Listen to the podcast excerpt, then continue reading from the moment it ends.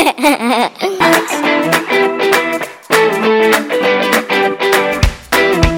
欢迎来到傻妹小剧场，在日常生活里打点我的幼教专业，形成我的傻妹小剧场。那今天要来傻些什么呢？要来傻一些 Netflix 上面的排行榜 Number One《后羿弃兵》。那个女主角就是演分裂的那个女主角，她真是美到一个不行。看了她的剧，我就觉得整个人醉在这个西洋棋的这个剧场里面，感觉这个后羿弃兵就是以后美国人过年都会重播的，就跟我们台湾每一次过年都会播“利古利古新年到利古利古新年财”，哦，“利古利古新年财”的这一部戏，每一次过年大家打麻将的时候一定要来看一下，一定要播一下的啊，重播个一百遍。没错，跟唐伯虎点秋香一样，永远都不腻。那今天一样要邀请到跟我一起追剧的 Leo 来到现场，跟我们一起分享。Hello，我是 Leo。不过这个 Netflix 啊，呃，上面的这个后裔弃兵，我觉得它不会像《利古利古新年财》一样这样子啊，因为《利古利古新年彩》它还是比较像是比较偏向喜剧，而且是我们的国粹。但是西洋棋的话，在他们，我我其实不太确定，在美国是不是一个很风很风行的一种运动、欸，一种棋艺这样子。对啊，所以其实它应该不会是重播再重播啦。然后，那这个女主角，我觉得这后羿弃兵根本就是因为这个女主角美貌而红。这个女主角真的是哦，一眼看到就说太正了吧？她就是解决了所有眼距宽的女生的梦，她就是我的偶像，因为她眼睛很宽，宽也可以当 model 当主角。对啊，去去看看她的那个成长的访问啊，她是说她从小因为眼距宽而又被被霸凌，对，没想到这么漂亮的女生，小时候也会也会被霸凌外貌这件事情。所以现在你在听 podcast 的朋友，你曾经被霸凌过，或现在正在被霸凌的，不要害怕，勇敢的讲出来，去找你的智商师，找别人说出来，或是努力的呢去做一件很厉害的事，你就会被看到了。对，你就不会再被霸凌这件事遭受痛苦了。这只是你人生的一个小小过程。没错，好激励人心哦。那这个女主角她一开始因为爸妈失和啊，然后妈妈可能有点精神疾病吧，所以妈妈就想要带她自杀，最后他们就流落到育儿。育幼院，因为呢妈妈去世了，她只剩她一个人。那我们大概查了一下，台湾呢已经不叫孤儿院了，都叫育幼院。孤儿院是早期颠沛流离的时候，打仗的时候呢，一些没有爸爸妈妈的小孩收容在这个地方，才叫孤儿院。那改名叫育幼院的原因呢，是因为他们希望孩子可以得到一个返家，这是他们的最终目的。一开始真的只有纯粹照顾，在戏里面也可以看到，他们会教他一些才艺表演、一些生活常规，还有一些健康的检查、生活自理能力。还有一些男女的关系，这些都是必须的。因为台湾的育幼院也有在努力做这一块，不只是单纯的给他吃饭，他会教养他、教育他，让他更适合以后可以有一个幸福的家，然后或是可以去找一份工作。那他们同时也会需要很多东西哦，所以我上网查一下，他们大多上都会需要的是内衣内裤，因为内衣内裤是属于淘汰率快的，孩子假名家吼就。就容易就大汗的啦，几枚大几寸。所以呢，如果你有全新的不要的裤子，欢迎给他们。那你不要给他一些小热裤哦，因为他们需要的是极极稀的裤子。他们的确是要保护自己保暖用的，不是在穿漂亮的。如果你真的很想要知道怎么帮助他们的话，欢迎你可以上网查询离你家最近的育幼院，他们就来告诉你们每一家现在需要的是什么。对，没错，像。不，因为现在有很多基金会，所以现在呃，我就拿我自己的经历来说啊，我去过那家育幼院，他们缺的其实不是不是这种物质物质上的呃这些保暖衣物啊，或者是吃的，其实这些东西他们都不算缺。但是我觉得育幼院的小孩其实缺乏最每一家小朋友一定缺乏的都是一样，就是精神上的嗯。陪伴啊，或者是精神上的教育，对这一些东西，他们一定是最缺乏的。像我们呃，因为我大学的时候就参加一个社团，是慈幼社，他我们就会定期去。定期去呃育幼院，然后教陪伴小朋友读书啊、写字啊什么的。那我就觉得这个东西其实是很有意义的，因为对于育幼院来说，他们可能经费是足以让他们穿暖、吃好，但是其实可能没有额外的精力去请家教什么的。可是我觉得我们就可以发挥我们的知识一些这种用途，软件去补足他们的爱跟教导。对，但是。原因为我们其实也不是教育专业的，我读大学其实也不是教育专业的，所以其实去我那时候也一直怀疑说，哎，我们到底可以给他们的是什么？对，可是我最后其实去久了就会觉得，哦，我们其实给他们的是一个桥梁，就是让他可以知道，哎，我们上大学到底大学生在做什么？嗯，他们。不会让他们觉得，哎，他们的人生就是这样子而已，就是只有在育幼院里面看不到看不到未来可以做了什么。他我们可以给他们的是未来的知识，或者是更多的一些管道，就是资讯吧。我觉得。嗯，难怪现在很多人都推一些偏乡啊、营队呀，或是一些科技进入偏乡，然后让他们可以远距离跟外国人聊天，这都是台湾正在努力的这一块，我觉得很好。因为我自己也有在偏乡服务过，也有在去带营队，那些小孩好热情，他们要真的就是陪伴，跟你告诉他现在外面在做什么，让他有一个梦，他就会朝这个梦走，就跟这女主角一样。他也是就关在这育幼院，他不知道他人生可以干嘛。他进来这里，他是一个无知的状态、慌张的状态。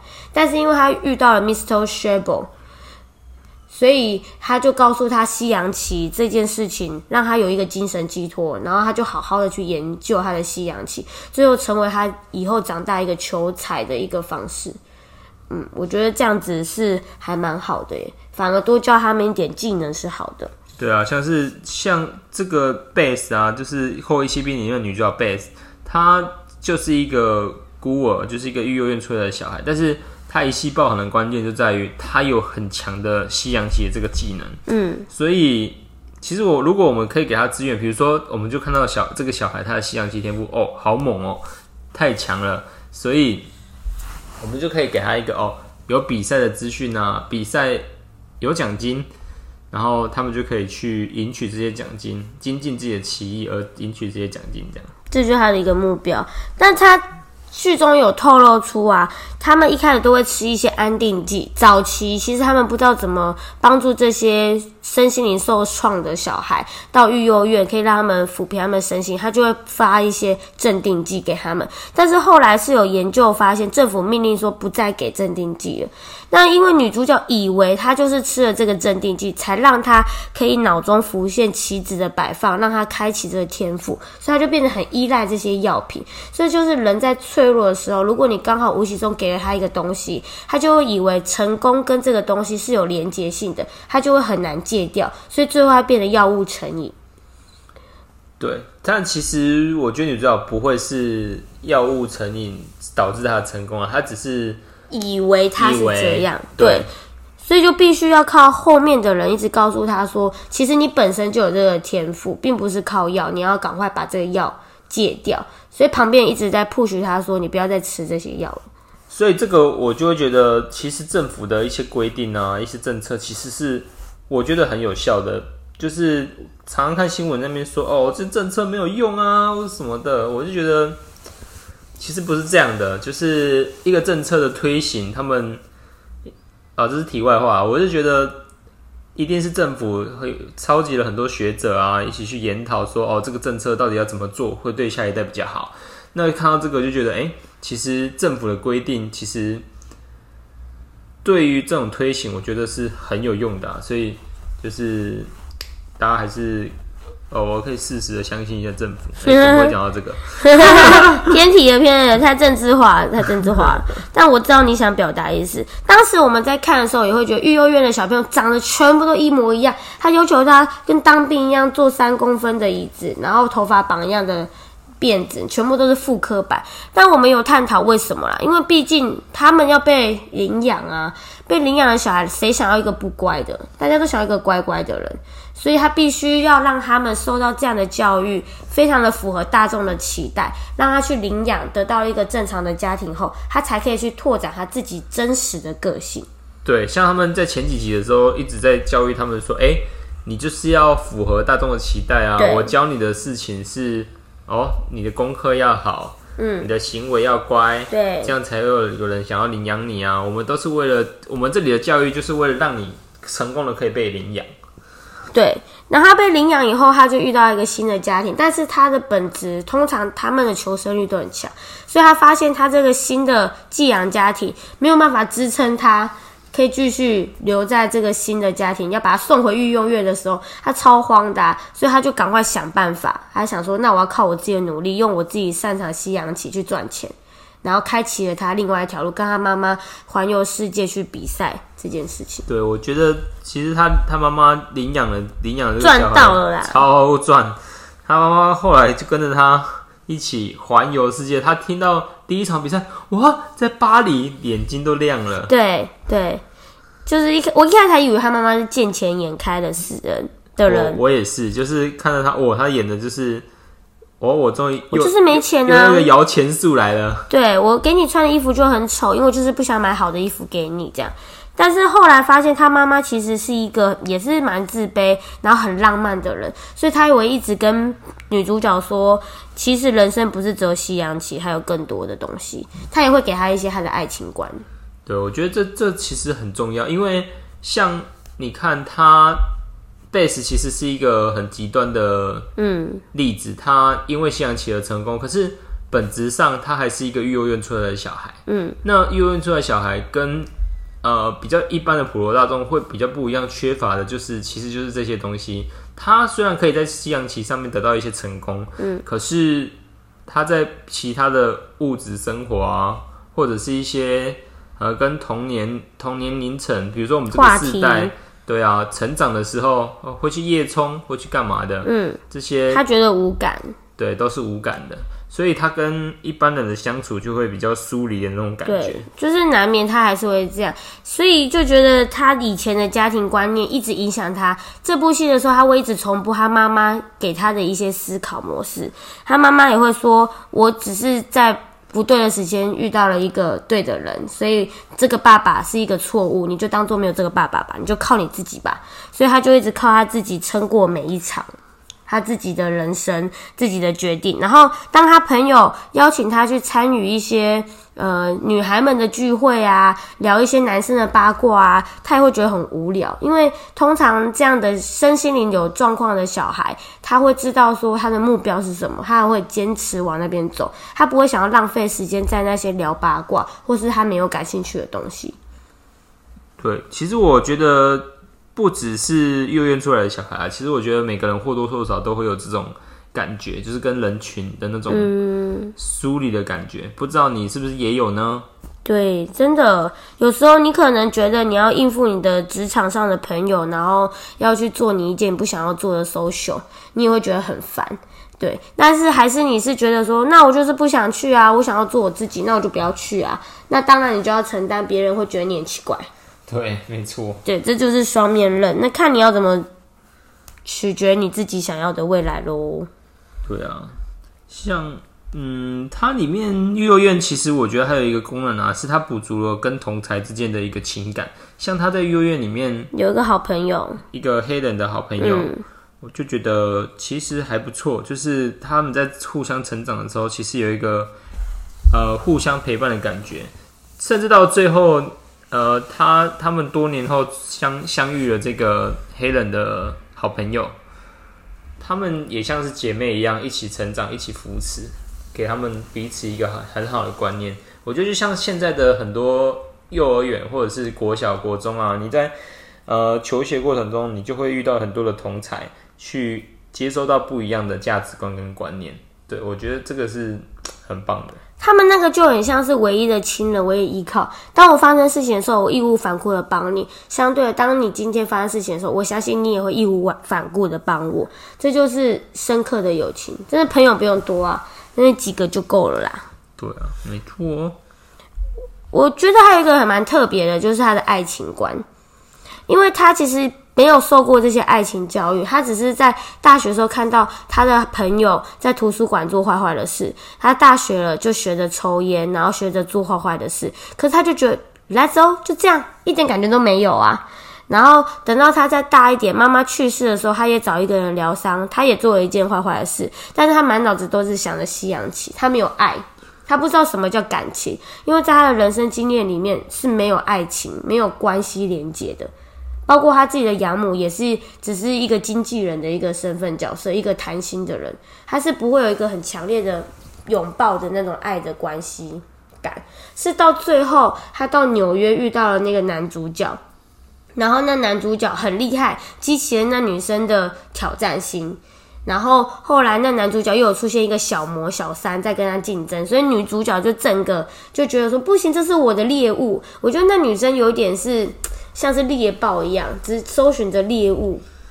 然后最后呢，他就发现说，哦，原来这就叫爱，原来生活中不是只有西洋棋，还有爱情的成分在。这部戏是用这种方式去描述一些西洋棋以外的人生，这样。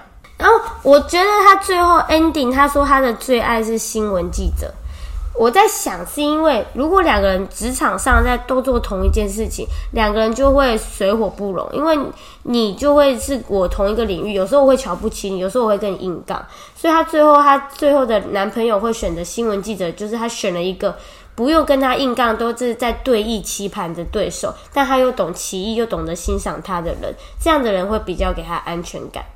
所以我觉得爱情里面有时候也会这样，你没有办法选择跟你太相近的人，就是互补的概念。如果你跟他太相近，你反而会容易相斥；你跟他互补，反而两个人会互相退一步。